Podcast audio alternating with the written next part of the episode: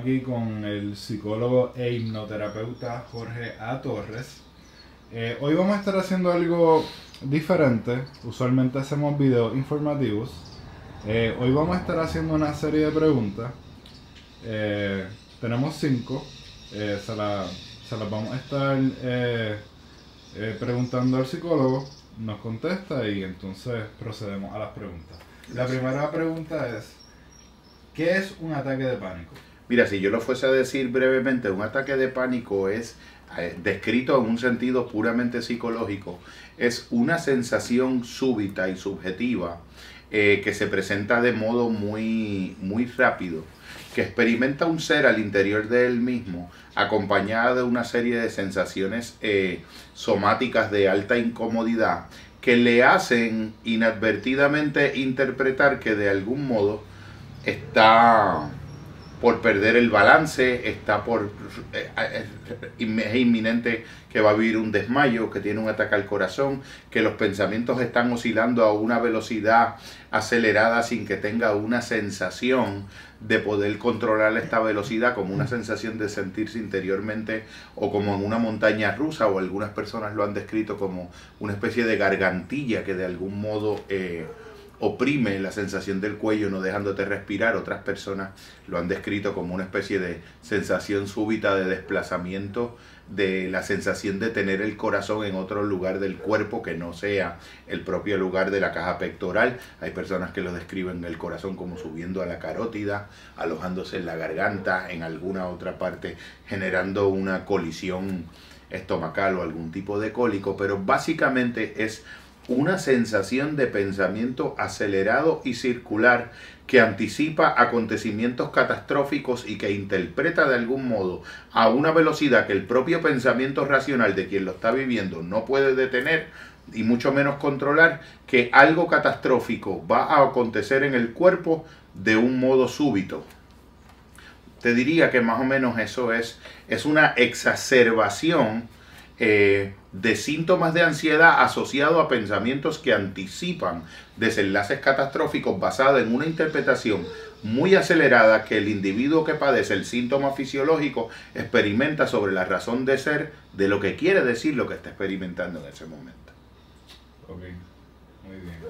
Eh, la segunda pregunta, ¿qué hacer en un momento de pánico? Yo entiendo que básicamente, y lo he recomendado, eh, si pudiera decir una sola cosa, en un momento de pánico, sencillamente respira. Cambia el ritmo de la experiencia. Cambia el ritmo respiratorio de la experiencia. Automáticamente cuando tú respiras, elegir la profundidad y el alcance y la prolongación del propio acto respiratorio y de los intervalos entre inspirar y expirar, va automáticamente a comenzar un proceso muy directo de enviar un mensaje al sistema cardiorrespiratorio, al sistema circulatorio, eventualmente a funciones hipotalámicas y a lo que es el sistema nervioso autónomo. En sus funciones generales va a inducir un mensaje que de algún modo genera espontáneamente una desactivación de las respuestas de alarma del cuerpo, un regreso de todas las eh,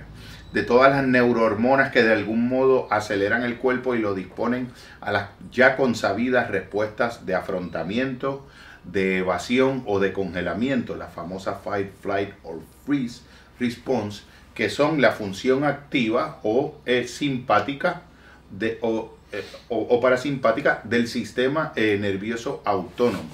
y la desactivación de respuesta de relajación o parasimpática del propio sistema nervioso autónomo. Ya en una sensación donde la propia respiración lo que te dice es que estamos en tiempos de paz, que no hay ningún estímulo en el entorno, que de alguna manera real o, o psicológica o de alguna manera física o de alguna manera representacional constituyan una amenaza a la verdadera integridad del sujeto y de su cuerpo. Muy bien. Eh, tocando ya el, el tema de la ansiedad. eh, ¿De dónde viene la ansiedad? Caramba, eso es una pregunta como la que le llaman de los 64 mil chavitos. Pero de algún modo la ansiedad tiene procedencias múltiples, pero todas apuntan a una tendencia en el pensamiento a anticipatoriamente anticipar, valga la redundancia, desenlaces catastróficos que la mente imagina. De algún modo la ansiedad nace de una sensación o bien de que tienes que tener una especie de orden altamente estructurado en una experiencia para poderla controlar porque de algún modo el, el acontecimiento o el acontecer de una situación que venga que de algún modo me tome desprevenido o que para la que de algún modo no tenga una respuesta o tenga una información que es demasiado nueva y reta mi propio sistema cognitivo, eh, me protejo por adelantado de acontecimientos que mi mente puede anticipar imaginativamente, muchos de los cuales, como decía Mark Twain, eh, nunca me han sucedido y nunca sucederán.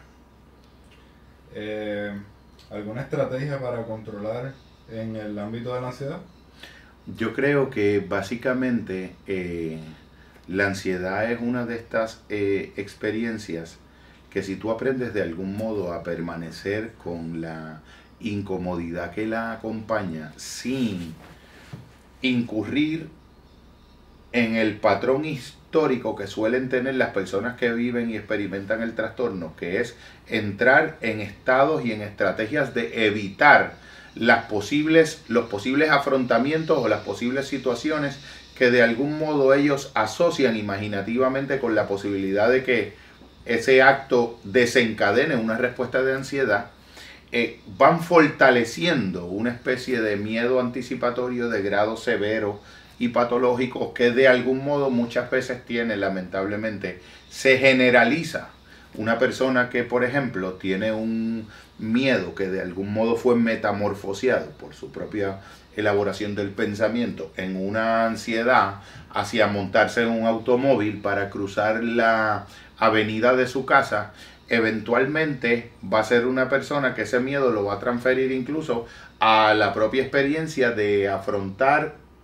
poder acercarse a una playa amada a la que en otro momento histórico era, eh, estaba asociado muchas experiencias placenteras. De tal modo que la vida va eh, convirtiéndose en una sofisticada estrategia de poder evitar imaginativamente el verse en una situación en la que tengas que afrontar situaciones, retos que en tu mente ya han sido significados como potenciales estresores y detonantes de posibles respuestas de ansiedad y de pánico también. Eh, ya estamos en la quinta pregunta. Entonces, desde tu punto de vista, ¿encuentras necesario usar medicamentos farmacéuticos o productos naturales y por qué? Bueno, esta pregunta hay que contestarla con un poco de delicadeza porque de algún modo hay que hacer justicia a los propios límites que le son inherentes al campo de conocimiento en el que uno se ha eh, desarrollado y al campo de pericia que uno ha ido elaborando a través de sus estudios de este tipo de condición y del trabajo desde una perspectiva psicológica, humanista, existencial, desde la perspectiva del mindfulness o de los modelos eh, cognitivo-conductuales de modificación de conducta y de respuestas emocionales. Yo te diría, comenzando la respuesta, que yo intento ser muy, muy cuidadoso en poder emitir análisis que de algún modo parezcan sugerir o induzcan a la sugerencia de que una persona, por ejemplo, eh, amparado en la autoridad que le conceda a mi análisis de una situación suya personal, suspenda unas líneas de medicamentos que de algún modo le han sido prescritos desde el modelo médico por un profesional para la medicina capacitado para ello y con el entrenamiento y las autorizaciones oficiales del gobierno. Es, un área que la muevo con sensitividad, pero no obstante a ello, eh, puedo afirmar por la vía de la experiencia y por la vía de la infinidad de casos que eh, he tenido el privilegio y el honor de poder trabajar relacionados a ese diagnóstico en específico,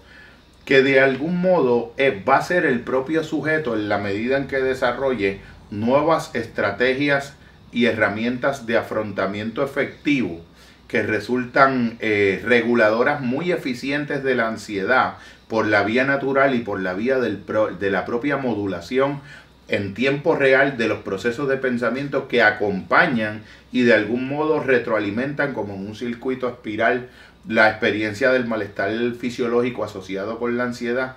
que son los mismos participantes de su propia experiencia curativa, los propios implementadores activos de las estrategias que uno como facilitador eh, le presenta a su mente, los que se van dando cuenta de que a medida que las estrategias de empoderamiento psicológico y de manejo eh, de implementación de herramientas cognitivas empiezan a resultarle altamente efectivas, digamos, algunas formas de combinación en las que el individuo va pudiendo crear nueva memoria neurológica y nueva memoria emocional a través de unos afrontamientos de exposición progresiva a situaciones que en otro momento le hubiesen resultado abrumadoras y paralizantes, es el propio individuo el que se va dando cuenta que cada vez más en su situación vital, su repertorio de acciones posibles, el mundo en el que se desenvuelve, va aumentando tan dramáticamente que se convencen ellos mismos que de alguna manera el empoderamiento psicológico acaba siendo un factor de peso mucho más determinante y mucho más decisivo en, el, en la sanación y en el afrontamiento pragmático y adecuado de la experiencia de la ansiedad que muchos de ellos eh, llegan a sentir que pueden prescindir de un medicamento que tal vez en algún momento pensaron que le iba a ser imprescindible, pero yo creo que está en la propia subjetividad del sujeto eh, y en la propia relación que tenga el sujeto en esa dimensión farmacológica con el profesional con el que eh, corrige o asiste o complementa este, este proceso, eh, en donde queda y descansa la determinación final de suspender un medicamento o, de reducir significativamente la dosis o la frecuencia de la ingesta del medicamento, porque ya su propio empoderamiento psicológico le hace ser un agente efectivo y proactivo de la construcción de su propio estado emocional de bienestar, de eudaimonía y la regulación general de sus emociones, que no es un problema solo y exclusivo de cualquier persona que experimenta disposiciones a los trastornos de ansiedad, sino un problema generalizado de lo que hubiesen dicho los grandes pensadores ponentes de la antipsiquiatría, como eh, el doctor Lane y Thomas Sass, los problemas que le son intrínsecos a la vida. Muchos elementos que de alguna manera han sido tenidos por los modelos médicos como entidades clínicas, como conceptuaciones de enfermedad, ¿No serán acaso problemas esenciales del afrontamiento de la vida en una cultura hedonista donde todo lo que nos resulta difícil, sobre todo en el campo emocional, tiende a ser suprimido artificialmente por la inducción química de un narcotizante o la inducción química de un ansiolítico en cualquier sistema de cualquier hedonismo, en cualquier experiencia de algún modo de hiperconsumo excesivo o de exacerbación de consumo de medios digitales o cualquiera de las infinitas estrategias que un joven y un adulto en el mundo eh, del capitalismo de consumo eh, tiene una oferta de, distracciones a la medida de su propio capital y presupuesto y de alguna manera pues se puede se pueden crear formas mucho más auténticas, mucho más humanas, mucho más efectivas y mucho más directamente naturales, concentradas en el propio poder del individuo, para poder trascender de modo radical y definitivo la experiencia y el fantasma dolorosísimo de la ansiedad, aprendiendo a vivir una vida en la cual la incomodidad va a estar presente, en la cual a los días de lluvia le seguirán días de sol y algunos días seguidos de sol también tienen momentos de lluvia, pero a fin de todo es el conjunto en general de lo que hace la totalidad mandálica de lo que es la vida. O que en resumidas cuentas eh, no, eh, no está mal eh, tomar medicamentos farmacéuticos si lo es necesario eh, pero que también tenemos que siempre tener en cuenta en que tenemos el poder de la mente de poder bregar uno mismo. Y entonces ahí entra en juego el, poder controlar uno mismo el, pensamiento o ya el problema que, que la persona tenga. Pero si ya es un problema médico, pues en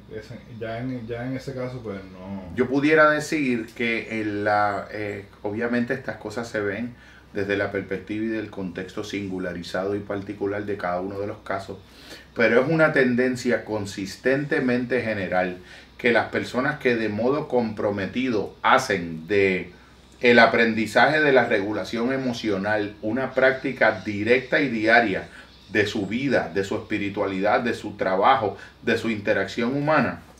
aumentan significativamente las probabilidades de tener que, que recurrir a metodologías complementarias de tipo químico para poder manejar muchos de los grandes eh, retos en general a nivel emocional que tiene la vida. Muy bien. Bueno, pues eso sería todo. Ya tenemos las cinco preguntas. Muchas gracias, Jorge. Eh, siempre es un gusto. Seguimos siempre eh, haciendo videos para, ayudar a, las personas. Eh, en, breve seguiremos con el, con el próximo tema. espero que les haya gustado. Muy buenas tardes. Que de bendición les sea.